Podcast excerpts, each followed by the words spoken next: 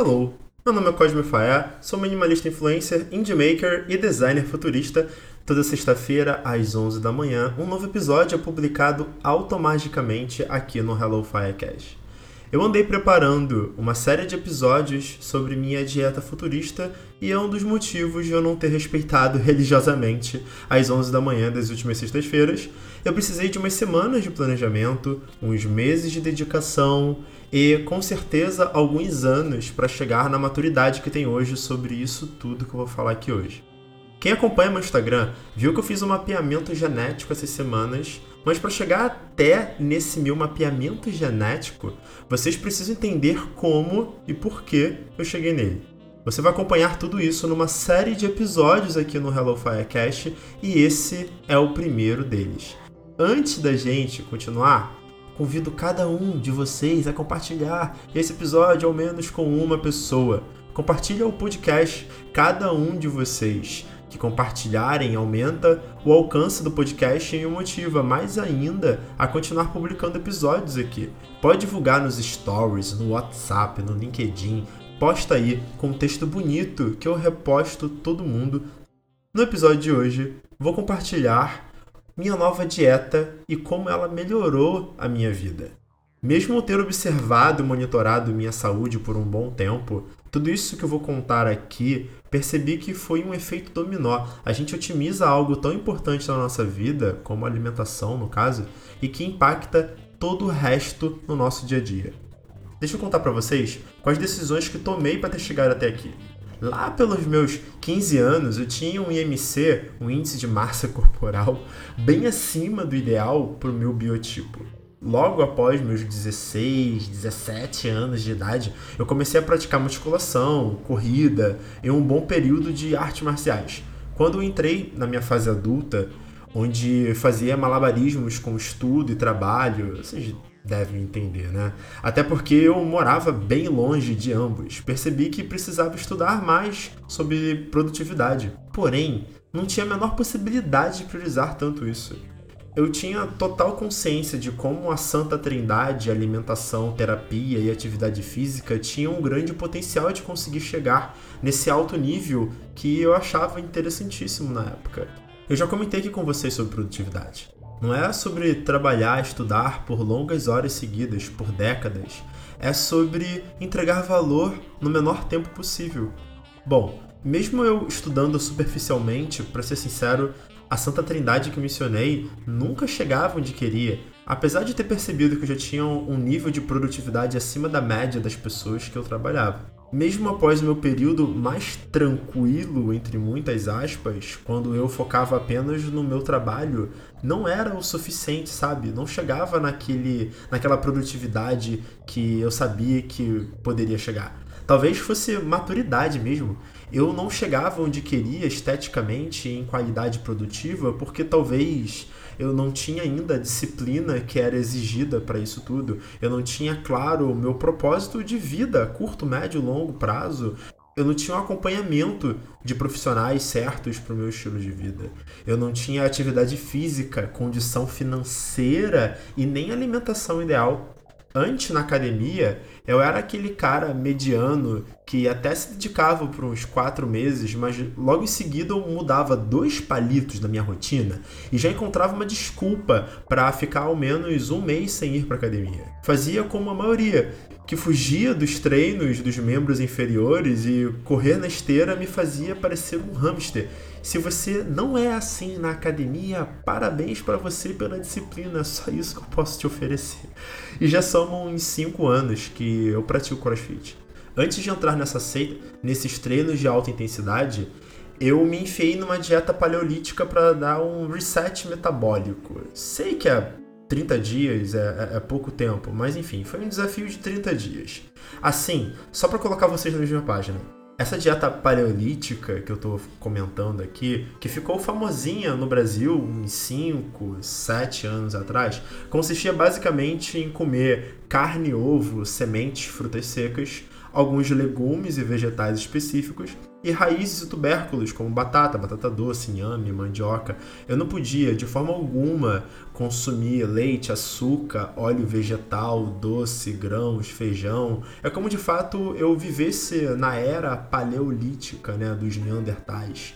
E as gorduras boas de alguns alimentos eram fundamentais. Eles tinham um papel energético fortíssimo que me fazia ter disposição por maior período de tempo durante o dia, diferente, diferentemente dos carboidratos para gerar energia.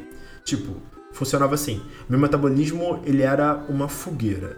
Carboidratos simples, como arroz branco, eles eram gravetos, apesar de gerar fogo, eles queimavam bem rápido, o que me fazia querer mais carboidrato a curto prazo. Comer vegetais e, por exemplo, salmão faziam ter gorduras e proteínas como se fossem troncos maiores de eucalipto na fogueira, onde demorava mais tempo para queimar e geravam mais energia a médio prazo. Na real, tinham mais restrições que possibilidades. Uma das regras eram: se fosse desembalar alguma coisa para eu comer, eu estava fazendo merda. Vinho e chocolate era uma zona cinzenta na época e não tinha nenhuma pesquisa publicada que proibisse na dieta paleo, né, na dieta paleolítica. Então, no segundo mês em diante, eu já estava consumindo uma taça de vinho pelo menos umas duas vezes por semana e chocolate 70%, né, uma vez por dia. Porque ninguém é de ferro, cara. Eu gostei tanto do meu novo planejamento alimentar que eu fiquei nele alguns meses retirando aos poucos algumas restrições para ter uma alimentação mais equilibrada. Eu tinha ciência disso. Eu não acredito na dieta paleo em tempos modernos, atuais, como uma solução definitiva a longo prazo para alta performance e longevidade com qualidade. Eu comecei nessa nova dieta 30 dias antes de começar meu primeiro dia de CrossFit. E eu vi resultados bem razoáveis já no terceiro para o quarto mês, acredito. E fala sério, quatro meses com resultados significativos é bem rápido para um histórico de um não atleta. Entrando já em tempos atuais, eu conheci a minha amiga Mila Moraes, onde eu pratico crossfit. Inclusive sigam nutri Mila Moraes. O link vai estar na descrição desse episódio, que por acaso é uma das melhores nutricionistas que conheço. Por falar nisso, ouça o primeiro episódio do Hello Firecast. Amizade é pegar atalho na vida. A Mila ela é formada em nutrição pela Universidade Federal do Rio de Janeiro, a UFRJ, e tem pós em nutrição esportiva e fitoterápica. Quando descobri isso, eu vi que fazia muito sentido eu mergulhar em mais mudanças para conseguir ter uma vida bem mais saudável e assim colocar minha produtividade em outro nível, até porque eu confiava muito na Mila como profissional de saúde. A Mila, de cara, quando eu cheguei no consultório dela, depois de uns poucos minutos de papo, me disse algo muito importante. Cosme, você sabe que já tem 100% na qualidade de saúde, né? E não é muito difícil a gente chegar nele. O que, a gente vai estar tá fazendo aqui é para chegar nos seus 120, 130%.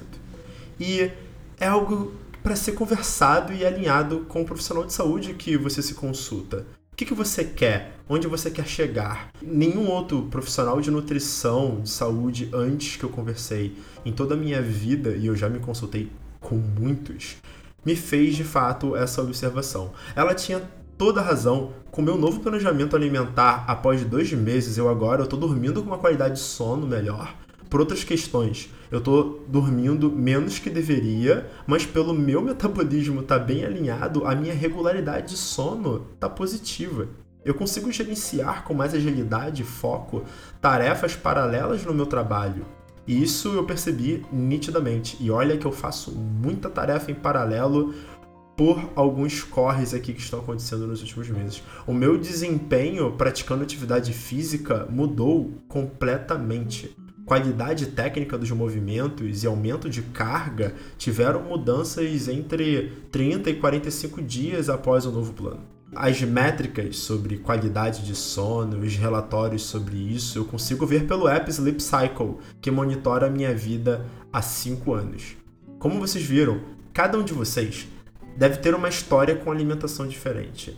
Mas o que eu compartilho aqui pode ajudar a inspirar vocês a ver que não é só colocar o celular em modo avião para conseguir focar. Não é suficiente beber 3 litros de água por dia ou às vezes dar uma corrida na esteira.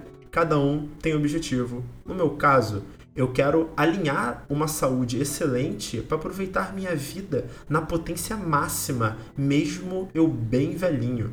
E isso tem que seguir equilibrando corpo, mente e alma, claro.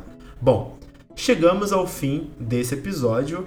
Mas calma lá, não perca o próximo episódio que vamos entender melhor o que, que eu tô comendo, que besteiras eu tô fazendo, novas mudanças na minha rotina, alguns números reais antes e depois, o meu exame de sangue atualizado e o próximo passo para minha dieta futurista baseado no meu mapeamento genético. Sim, vamos ler como que foram os resultados do mapeamento genético. É claro, teremos uma participação especial por aqui no próximo episódio. Gostou desse episódio? Vamos ajudar o algoritmo do Instagram e Spotify a espalhar o Hello Firecast para mais pessoas. Convida pelo menos um amigo seu a escutar essa série de episódios aqui e o Hello Firecast todo, porque tá dando um mega trabalho fazer eles. Um grande abraço, tchau, tchau.